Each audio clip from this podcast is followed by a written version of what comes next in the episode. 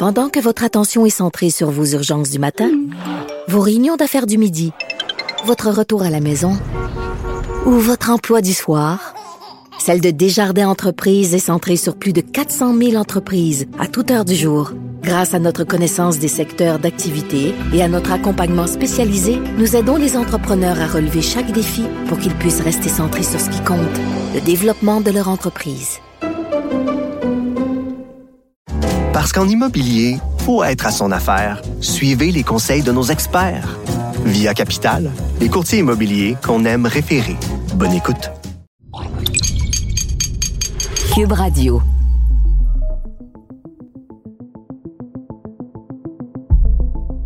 Roxane Luce a été assassinée en 1981.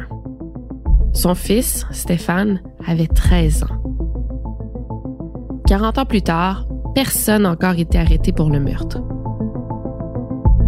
Après avoir écarté des suspects comme le père de Stéphane, Thomas Luce, puis un ancien amant de Roxane, Dominique Tanguay, qui se faisait aussi étrangement appeler Maurice Chantal, ben il reste un seul nom, Steven. Selon les dernières informations que Stéphane a reçues, l'homme de 71 ans serait toujours vivant, et ce, plus de 40 ans après le meurtre de Roxane. Il habiterait même encore à Montréal. À cette étape-ci, il est impossible à retrouver.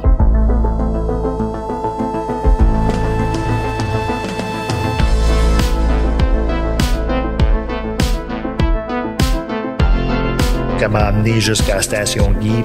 Après ça, elle était à sa station. Puis elle m'a dit euh, Passe une belle semaine, Steph, je t'aime. C'est la dernière fois que à. C'était prémédité. Je pense que la personne voulait vraiment qu'elle meure, voulait la défigurer, couper les fils de téléphone.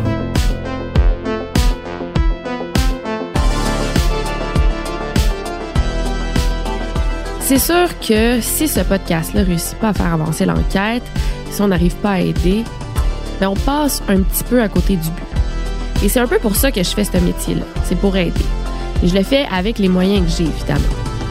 Mais sans indice, est-ce que c'est encore possible de faire condamner quelqu'un? Épisode 2. Une enquête bâclée.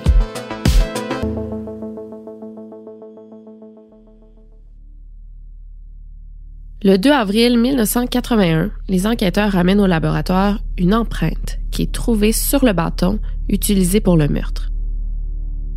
Ils ramènent aussi un cheveu qui se trouvait à l'intérieur du sac qui entourait le bâton. Et en plus de ça, ils ramènent les bandelettes qui attachaient le sac autour de l'arme. En 1997, quand Stéphane décide de s'impliquer davantage dans le dossier, il rencontre les enquêteurs pour leur poser des questions.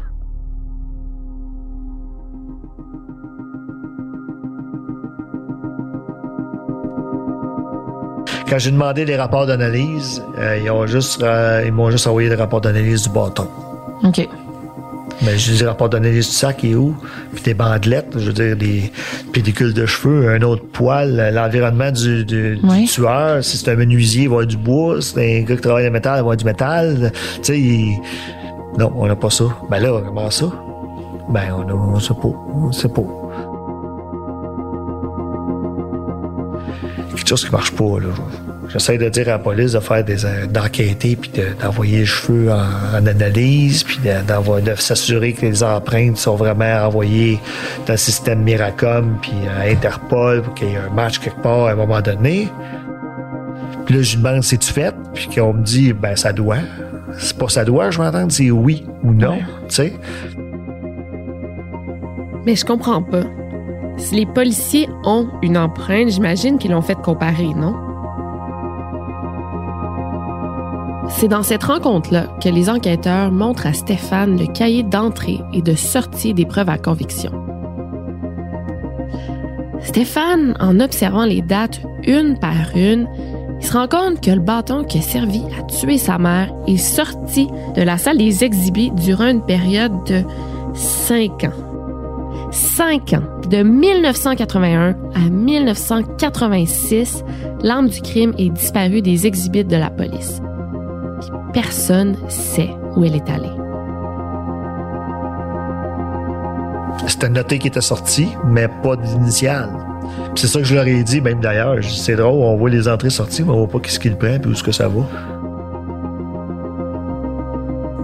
Le pire, c'est que Stéphane finit par apprendre que l'empreinte a été comparée, mais qu'elle a été perdue et que le cheveu a été détruit. La lamelle sur laquelle il était archivé a été jetée pendant un ménage en 1983, deux ans seulement après le meurtre. Au laboratoire de police scientifique, il y a trois tiroirs remplis de lamelles qui ont été jetés. Le cheveu lié à l'enquête de Roxane en faisait partie.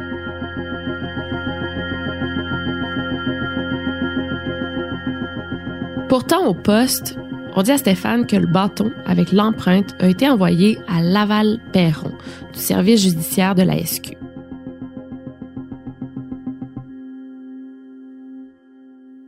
Laval-Perron, c'est lui qui a créé la base de données Miracode, qui permet de lier les empreintes aux criminels qui ont déjà un dossier. En 2008, j'ai réussi à le retrouver. Et puis, il me disait, ben, moi, si j'ai eu l'empreinte, c'est dans ma chaîne. C'est dans le système. Fait que j'ai demandé, est-ce que tu cherchais? Pas les Longueuil, puis ils sont pas capables de le trouver.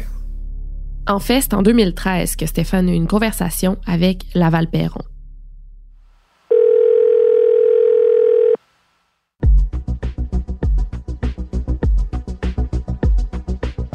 Écoutez, M. Perron, étant donné que vous, vous avez prélevé l'empreinte dans ce dossier-là, ma question, ce serait, est-ce que vous avez encore des copies de toutes les empreintes que vous avez prélevées dans votre carrière? Ah non, les empreintes, on, les garde tout le temps. Euh, comme moi, là, c'est moi qui ai prélevé les empreintes. Ils sont dans nos filières. Comme, euh, disons, un exemple, votre mère, elle, a été assassinée, mais ces empreintes existent certains, parce que ça, on jette jamais ça. Longueuil, ils vous ont dit qu'ils avaient plus les empreintes? Exactement. Ils ont perdu. Perdu les empreintes? Ils ont perdu les empreintes, puis ils ont détruit le cheveu qui était sur l'arbre du crime. Ah ben là, euh, c'est une histoire assez, euh, assez difficile à comprendre. Là. Parce que là, elle va être détruite, c'est pas une chose qui, Quand tu prélèves une empreinte ou n'importe quoi, c'est une, chose que je garde pour, pour jusqu'à temps que tu puisses l'identifier. Mais comme là, comme vous dites, ils n'ont pas vu ça. Euh, ça, je comprends pas ça. Il faut que j'avoue que moi non plus, je comprends pas ça. Le bâton est revenu, mais l'empreinte, elle, est introuvable. Selon Laval-Perron, qui a passé toute sa carrière à travailler au service d'identité judiciaire, faut le dire, c'est presque impossible.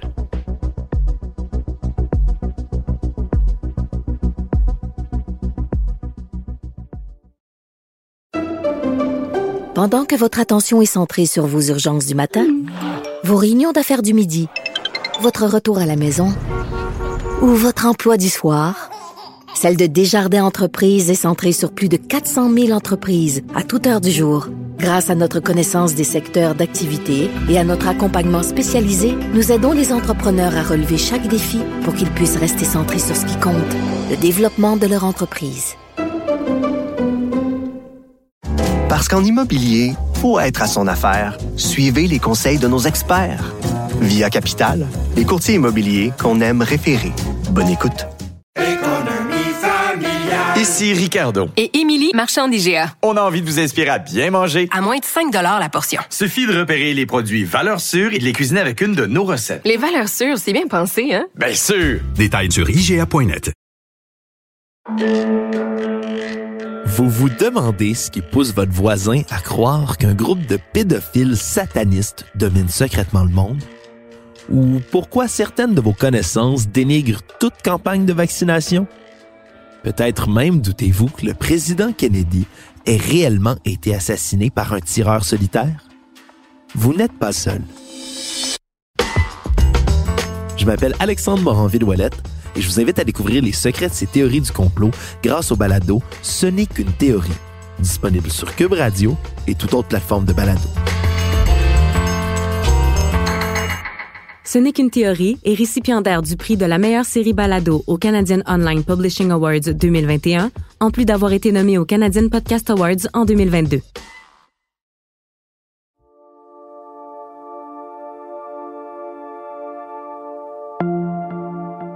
À l'époque, Stéphane est convaincu qu'il est le seul au Québec dont les preuves du meurtre de sa mère sont disparues. Évidemment, il s'agit de l'interprétation d'un jeune orphelin. On peut quand même comprendre sa frustration. Tu sais, deux ans après le meurtre de ta mère, on détruit les preuves principales en faisant le ménage. Tu sais, il faut le faire, là.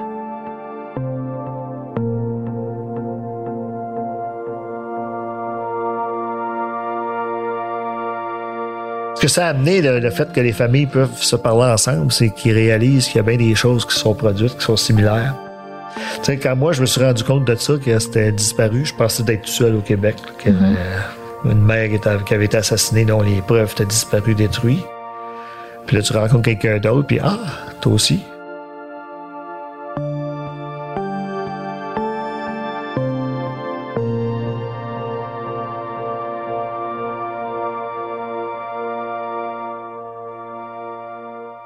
C'est les enquêteurs qui disposent des pièces à conviction et c'est eux qui ont le pouvoir de les envoyer pour les faire analyser.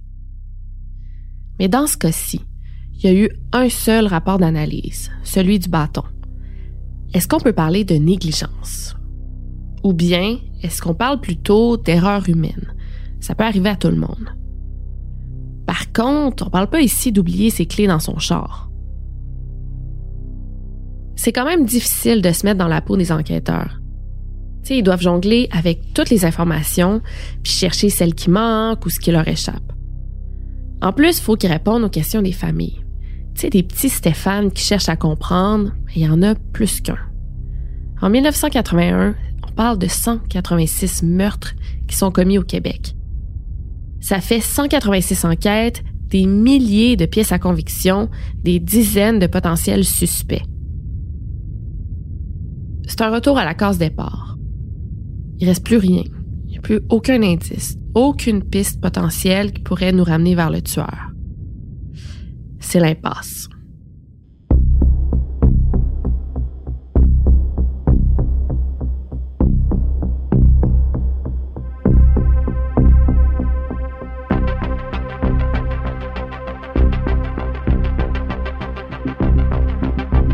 Ma mère commençait plus tôt.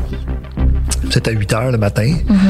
Euh, elle aurait terminé à 4 heures. Elle aurait pris l'autobus, le métro et l'autobus pour ensuite s'en aller chez nous, se changer. Euh, on va dire qu'il est 5 heures, 5 heures et demie. Ils sont partis vers 5h30, 6h, ils sont allés faire des exercices au Galerie Cousineau. Euh, ça s'est terminé vers 8 heures environ. Elle est revenue, là, ils sont revenus ensemble en voiture. Ils sont allés chez une amie qui était à 2-3 rues de chez ma mère, en auto. Là, ils ont, ils ont- ils ont resté là jusqu'à 11h15, à peu près. Puis après ça, ben, euh, ma tante est partie à pied parce qu'elle restait juste une rue plus loin. Ma mère était trois rues plus loin, donc euh, elle a pris l'auto pour s'installer chez nous pour arriver vers euh, 11h, 11h20. C'est quelque chose comme ça, là, avant 11h30 du moins.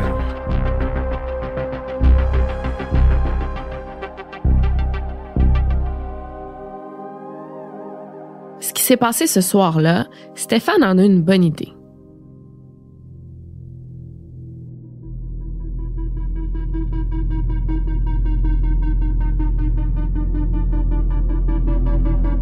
Avant de découvrir le corps de sa sœur, le frère de Roxane est entré par la porte d'en avant qui était entr'ouverte. Il n'y avait aucun signe d'effraction. Selon la police, c'est parce que Roxane aurait ouvert à son assassin. C'est une théorie qui supporte le fait qu'elle le connaissait. Mais selon Stéphane, c'est impossible que sa mère ait ouvert à qui que ce soit. Elle venait de se séparer de son dernier chum, il était tard, puis elle travaillait le lendemain. Elle n'aurait pas ouvert la porte à 23h30. Surtout qu'elle a été retrouvée dans son lit. Ça veut dire que la bagarre a eu lieu que dans son lit. Elle aurait accepté que la personne à qui elle a ouvert se rende avec elle dans la chambre. Elle n'aurait jamais vu le bâton qui tenait dans ses mains.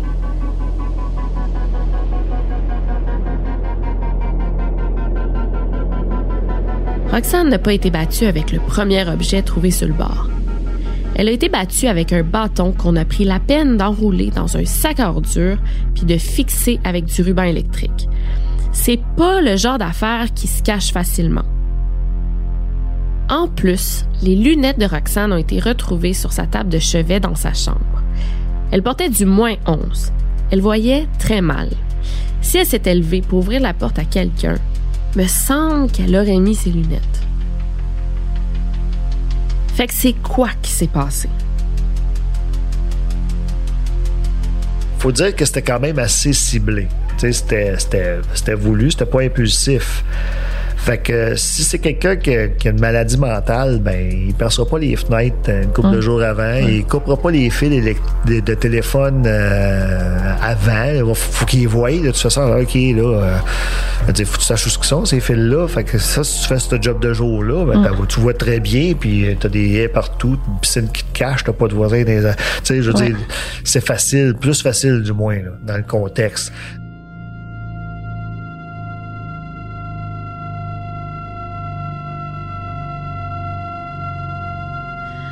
Pour Stéphane, le meurtre est clairement prémédité.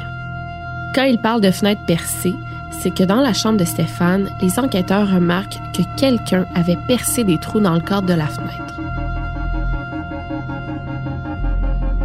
Ils ont demandé à Stéphane si les trous étaient là avant le meurtre. L'adolescent confirme que non. Il se souvient même de la poussière d'aluminium, probablement causée par une mèche qui était encore présente sur le cadrage. Michel, l'oncle de Stéphane, qui est malheureusement mort aujourd'hui, a vu la même chose que son neveu, puis a corroboré l'information. Les enquêteurs remarquent aussi que la fenêtre dans la chambre de Roxane est à l'envers. On l'a tournée de bord. Les poignées, qui devaient être à l'intérieur, sont dehors. Finalement, de son côté, Stéphane confirme que les bâtons de sécurité que sa mère mettait dans les fenêtres ont disparu. Avec toutes ces informations-là, Stéphane en déduit que le meurtrier est passé dans la journée, au moment où tous les locataires de l'immeuble étaient partis travailler. Il aurait tout arrangé pour pouvoir entrer facilement dans l'appartement du demi-sous-sol pour attendre sa victime, bâton en main. Il serait ressorti par l'avant parce que la porte arrière était brisée dans sa course, il aurait mal refermé la porte avant de se diriger vers la cour arrière où il aurait déposé l'arme du crime sur une dalle de béton. C'est l'endroit où elle a été retrouvée. Puis, le tueur aurait emprunté le petit sentier qui mène au dépanneur et à l'arrêt d'autobus. Laisser l'arme du crime sur place sans essayer de la détruire, c'est quand même bizarre. Est-ce que le meurtrier savait qu'il se mettait à risque? Il laissait derrière lui tout un tas d'indices. Du sang, des empreintes et des cheveux.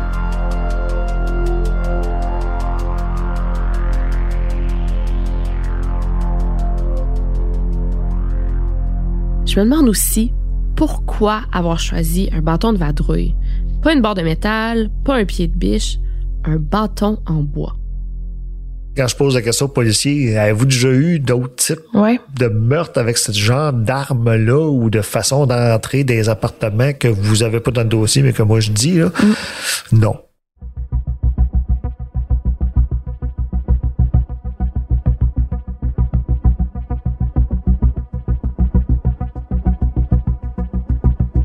Euh, Steve, lui, c'était un maniaque de canif. Il avait toujours un canif. OK. S'il y avait des patates épluchées, on parle de patates à Noël, on a épluché des patates, là, c'était beaucoup de patates qu'il voulait, c'est son canif à lui. Puis c'était, il m'a donné un canif quand on allait en camping, c'était un gars de canif. Puis j'ai posé la question à la police l'année passée à savoir les fils de téléphone quand ils ont été coupés, là. Ont-ils été coupés au canif ou aux pinces? ils m'ont répondu aux pinces. Oh! Si le principal suspect était un passionné de canif, pourquoi il aurait choisi des pinces pour couper un fil de téléphone? Et c'est le genre d'information qui fait douter Stéphane. La thèse devient tellement fragile qu'on n'a rien de concret que n'importe quel petit détail fait remettre en question toutes nos théories. Stéphane a aussi demandé aux enquêteurs si la personne qui avait coupé le fil était gauchère ou droitière, que Steven était gaucher. Mais encore là, aucune analyse a été faite sur le fil.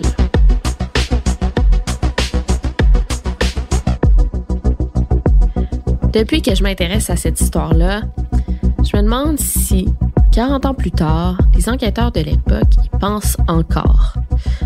Je me demande s'ils se rappellent la mort de Roxane. Je me demande s'ils regrettent certaines affaires. S'il y avait tous les moyens à l'époque pour travailler comme du monde. J'aimerais ça le savoir. Puis en même temps, je crois que j'aurais peur de découvrir qu'ils n'ont jamais repensé à ça. Que pour eux, c'était juste un autre cold case.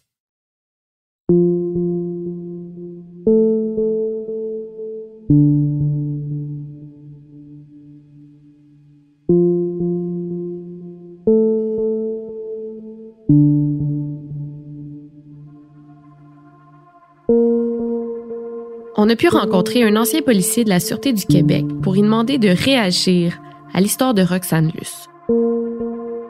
Sébastien Rouleau est arrivé en studio en n'ayant aucun détail de l'événement. Il réagit donc à ce qu'on lui raconte à chaud, des années après les faits.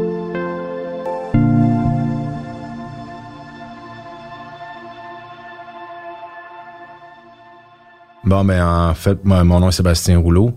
Euh, j'ai été à Sûreté du Québec de 2002 à 2018 comme euh, patrouilleur, euh, enquêteur aussi à notre façon, parce qu'on devait enquêter aussi nos, nos projets, contrairement à les sûretés municipales où eux, souvent, ils ont une équipe dans qui le patrouilleur n'enquête pas, tout est remis aux enquêtes, tandis qu'à Sûreté du Québec, on a une partie dans, où on fait notre propre enquête.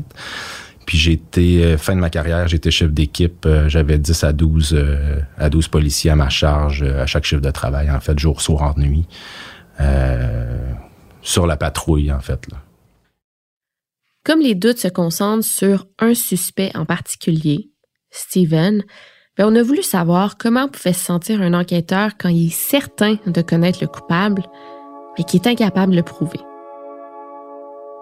On écoute l'opinion de Sébastien sur le sujet. J'ai peut-être une autre façon de voir que la majorité des policiers. En, fait, je, vais te dire comment moi je vois ça. En début de carrière, c'est vraiment fâchant. En début de carrière, tu es en crise. Je le dis comme ça, tu vas vouloir faire n'importe quoi, puis à la limite, tu vas aller sur ton temps de police en rentrant à l'ouvrage, essayer de trouver autre chose, de rencontrer des gens, de, faire des pieds et des mains pour arriver à l'arrestation de ta personne que tu penses. Puis à un certain moment dans ta carrière de policier, je sais pas à cette époque-là comment c'était, mais dans les années où on est présentement, avec le temps, à un moment donné, tu t'en fous un peu plus. Tu t'en sacres un peu plus parce que t'en as vu d'autres. Il t'en est arrivé souvent des histoires de je le sais que c'est lui, je le sais que c'est elle. De, il y a des histoires de j'ai tellement travaillé fort pour un ou une pour que finalement le dossier tombe parce que la plainte était retirée, parce avec le temps, par expérience, j'aimerais tellement ça pas dire ça, mais avec le temps, par expérience, on dirait que ça devient du matériel de travail, puis tu finis par t'en crisser de pas le pogner.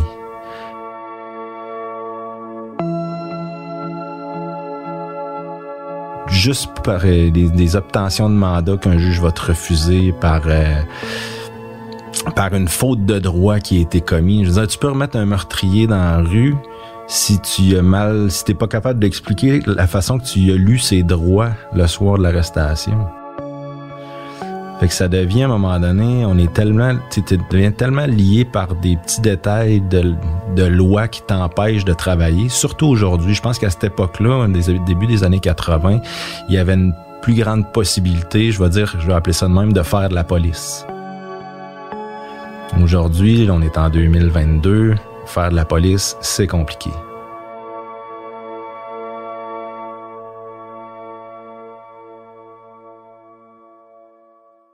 On se souvient aussi qu'au moment où les policiers se sont rendus compte que Roxane était toujours vivante, il y a beaucoup d'intervenants qui ont été appelés sur les lieux. Est-ce que c'était normal qu'à l'époque, la scène d'agression soit pas protégée? En 1982, 81, 82, dans ces années-là, moi, je suis certain que c'est un réflexe de protéger une scène de crime. Parce que la police existe depuis longtemps et longtemps et longtemps. Puis si on fait des recherches, des techniques d'enquête existaient déjà à cette époque-là, étaient mis en application. Puis c'était pas le premier. Si on, si on considère que c'est un meurtre avec l'information que j'ai présentement, c'était pas le premier. C'était pas le premier cas de violence dans des loyers, dans des maisons, peu importe. Je suis certain que les techniques d'enquête en 1981 étaient déjà assez, euh, assez de qualité pour dire qu'on a une scène de crime, on protège la scène de crime. Mais selon Stéphane, la scène a été protégée seulement au troisième jour après la découverte de Roxane. Puis, on a abordé la question qui me dérange le plus, celle des indices. Euh, ça, tu me dis qu'en fait, dans, dans les salles d'exhibit, il n'y a, plus de, y a plus rien, le manche de ci, de ça. Clairement, la réaction de Sébastien est aussi vive que l'a été celle de Laval-Perron. Non, il reste plus rien des indices. Je sais, là, je, je sais que, que, que des, des fois, on fait des ménages de, de, de, de salles d'exhibit, de salles de pièces à conviction. Mais dans des cas non résolus, je ne comprends pas comment on pourrait se débarrasser de des de- de- d'éléments de preuve qu'on qu'on a en notre possession. Pour moi, ça fait pas de sens. Ben pour moi non plus. Puis évidemment que pour Stéphane non plus. Mais je pense qu'il y a encore un espoir de trouver un suspect, de, de procéder à l'arrestation de quelqu'un dans ça, par aveu. Parce que par preuve, euh, il en manque. On n'a pas de témoins. Tout ce qu'on a, c'était trois pièces à conviction. Il en manque deux. Celle qui reste, elle est partie cinq ans de temps puis est revenue cinq ans plus tard, puis on sait pas ce qui est passé. Ça fait que la chaîne de possession est solidement brisée. Est-ce que aussi sur les formulaires, il était assez bien décrit ce manche-là pour qu'on puisse dire que oui, il a disparu cinq ans, mais c'est vraiment le même manche? Parce que déjà là, on sait même pas si c'est le bon qui est revenu. Pour tout le monde, la solution semble la même.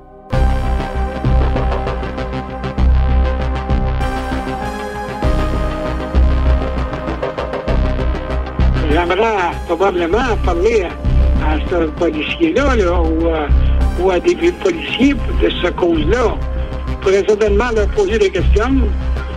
Parce que là, ce que vous dites, euh, ça a l'air drôle un peu, parce que là, il y a pourquoi que pourquoi qu'ils ont, ont pris les empreintes, là? Ça se pas, pratiquement. Je pense que si on ressort cette enquête-là, il faut aller voir les policiers qui étaient là à la base, les enquêteurs, peu importe qui était là. Parce qu'on a pu, tu sais, je veux dire, la scène, c'est mort. Tu sais, la scène de crime, on n'a plus rien. La victime est décédée, elle est décédée. Des témoins à l'époque, selon ce qu'on a, c'est qu'il n'y en avait pas. Fait que tout le monde s'entend que de parler aux policiers de l'époque, ça serait une bonne prochaine étape.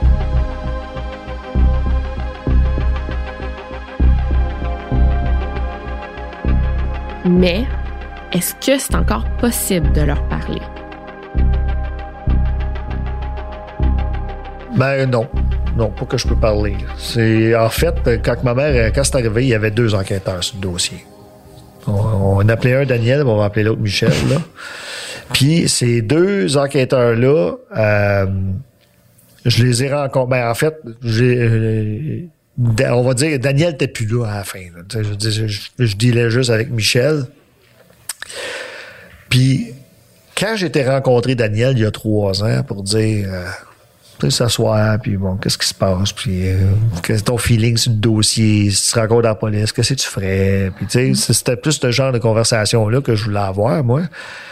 Mais lui, sa conversation, c'était plus, elle est pas bâclée, là, quand T'as pas d'affaire à écrire qu'elle est bâclée, là.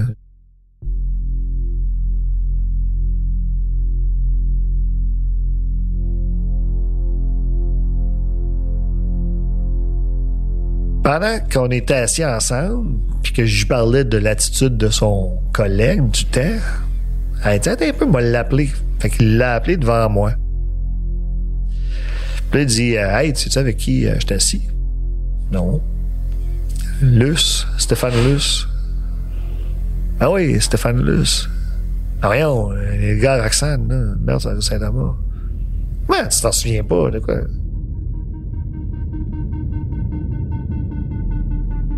Donc, on a un des deux enquêteurs qui mentionne que l'enquête n'a pas été bâclée, mais l'autre dit ne pas se souvenir du dossier. Encore une fois, je suis pas enquêtrice, mais il me semble que dans une carrière, tu dois pas avoir un million de cas non résolus. On a demandé à Sébastien pour voir ce qu'il en pensait. À mon avis, en tant qu'enquêteur qui a enquêté sur des meurtres, j'ai l'impression que tu peux pas oublier. Tu peux oublier en partie des histoires sur lesquelles tu as enquêté, mais je- pour moi, c'est à peu près impossible d'avoir oublié 100% une histoire de meurtre sur laquelle tu as travaillé. Donc, 40 ans plus tard, on se retrouve avec une situation qui est presque impossible. Ça prendrait un aveu. Faudrait que quelqu'un dise c'est moi qui l'ai fait, puis je me sens mal de l'avoir fait.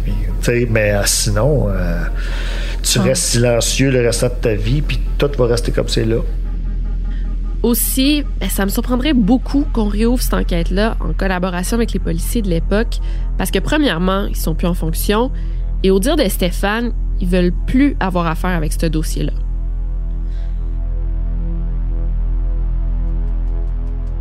Comme je dirais, le gars, là, il a de l'air à comprendre ça. Ah, je vous comprends donc, monsieur. Vous pouvez imaginer un peu comment est-ce que je dois me sentir par rapport à cette situation-là.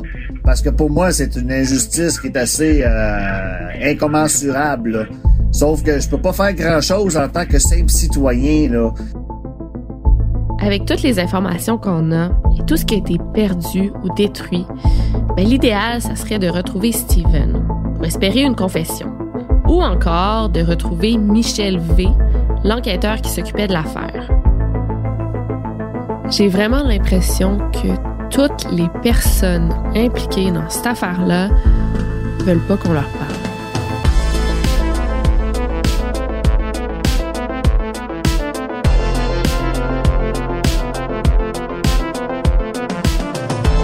Recherche et au scénario, Véronique Marcotte. Dominique Plante à la musique, design sonore et montage. Pascal Hugo Caron Quentin à la réalisation. Le tout est une production du Studio SF et de la société de production Cube Radio. Et finalement, un énorme merci à Stéphane Luce pour son aide précieuse tout au long du podcast. Je suis votre animatrice Victoria Charlton et rendez-vous au prochain épisode pour la suite de cette histoire.